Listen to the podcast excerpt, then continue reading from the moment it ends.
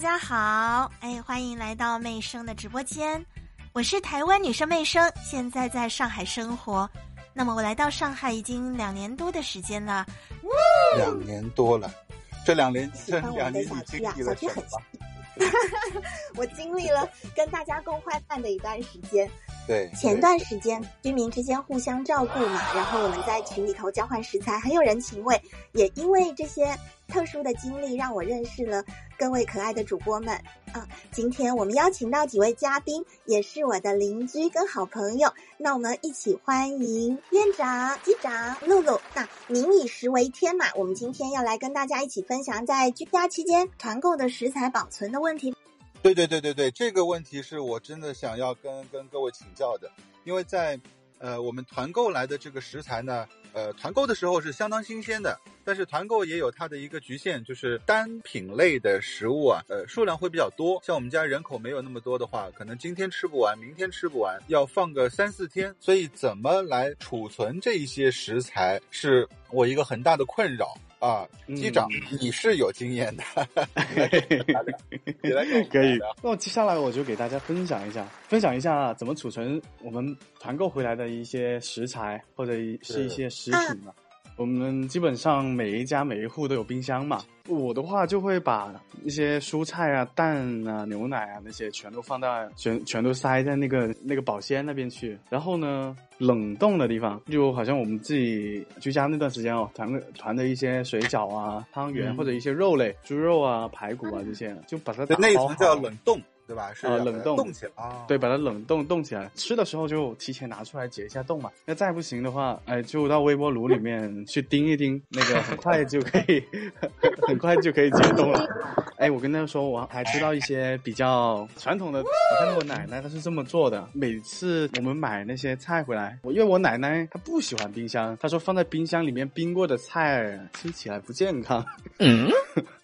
然后，然后他是怎么做？他有两种方式哦，一种就把例如好像买的大白菜或者一些青菜，他会直接放到露台那边去，就放到阴凉的那边露台、阳台那边去放着。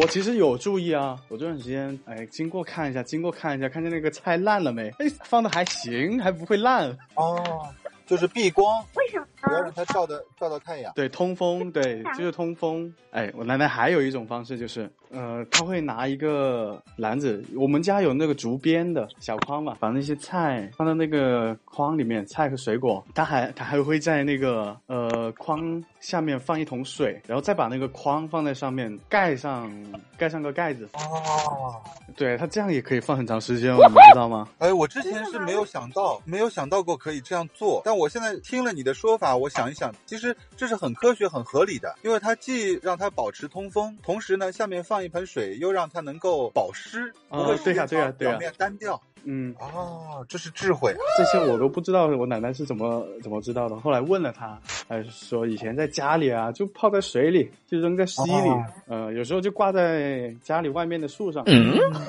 关键词就是不要被太阳直射，通风，嗯通风，然后呃，有些还需要做保湿，主要是凉快一些。对啊。是是那露露有没有什么更好露露的或者特别的一些储存方式呀？好啊，我很高兴能能给大家分享一下。在在来上海之前，我是一个这个家乡是东北人。我们这边东北这边这个气候是比较干燥的，所以说储存食物更倾向于一种这个干的，是吧？嗯把食物啊呃弄成干之后，然后这样就可以节省这个呃冰箱里的这个空间，是吧？对对对对，真是嗯晒干保存，就类似干货吗？对对对，这个给大家列举一两样，其实道理都是类似的，就是呃，像那种方便面里边的这个调料包里不有那个脱水蔬菜嘛？对跟它这个流程大体是相仿的，不过没有那那么高科技。我们用的是呃大自然的普通的方法，相对来说更为健康，而且耗的时间应该会更长，因为用机器可能肯定比人工的这个自然的要快一些。当然，它不一定有那么健康。晒太阳，对，就是用这个大自然阳光，哦同时也可以吸收一些呃自然的这个能量。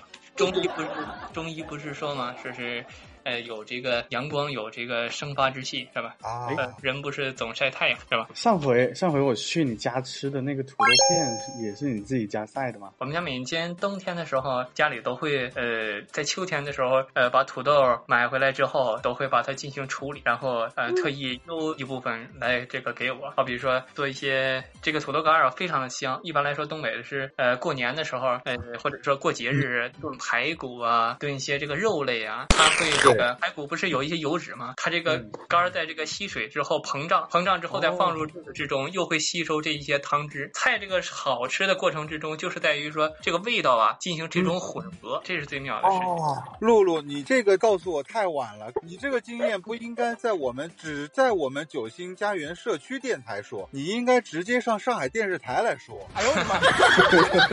这个，咱咱们是只推荐给咱们这个九星家园自己家人，一 般人东北话来说，一般人我能都不告诉他。紧接着呢，啊我们的洛洛他的独门秘技了，大家要继续听下去哦。还是刚刚才那个，我就是还是说说，我们尽量买一些这种干货，对吧？干货，嗯比如说干的这种豆制品呐、好比说呃干的这种腐竹啊，它可以给人补充很多的这个蛋白质，对吧？干香菇，可以，对对，这种这种干货可以跟肉一块儿炒啊，或者是嗯炒辣椒啊，或者炒蒜苗啊，这些都是。你这个话，把长时间的这个呃放置这个菜跟冷冻这个肉，也可以跟这个短时间的这种呃只能放三四天的这种呃水分比较少的，把它们搭配起来。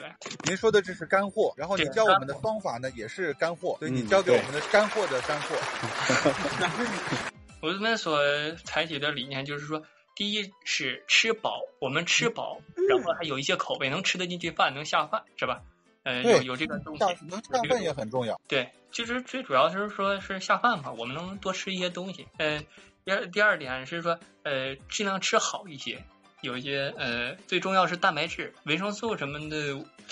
呃，要是说实在是没有的话，那就尽可能以蛋白质为主嘛，就是啊啊，是是吃这个豆制品，是吃这个豆制品，啊，就这为主就可以了。对，好的，好的。我们今天的社区电台呢是上海九星家园的社区电台，跟大家分享我们各种菜品的储藏秘籍。谢谢大家今天来到妹生的直播间，一同参与今晚的社区电台。那我们今天的这个直播的话题啊，就到这边完美的告一段落了。谢谢大家的收听哦。